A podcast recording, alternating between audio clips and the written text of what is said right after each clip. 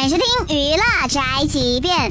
最近电影局公布了七月下旬的影片备案公示，电影《小猪佩奇过大年》已经正式立项。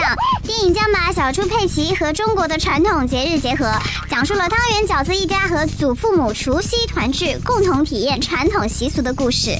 啊，这是说小猪佩奇要被做成猪肉饺子了吗？我开玩笑的，真的真的很难笑。我就想说，孩子的钱真好赚呐！竟然竟然打主意到我小猪佩奇头上了，封杀他们！新号《西游记》系列第四部影片已经正式立项，备案片名为《西游记真假美猴王》，影片将拍摄真假美猴王的故事，主创阵容暂不得而知。这个《西游记》系列是真的打算把九九八十一难都拍成电影吗？挺会捞钱呐！但前提是，如果拍的好看的话，也是不错的。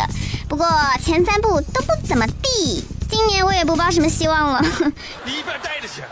这就是本台接饭桶发来报道，以上言论不代表本台立场。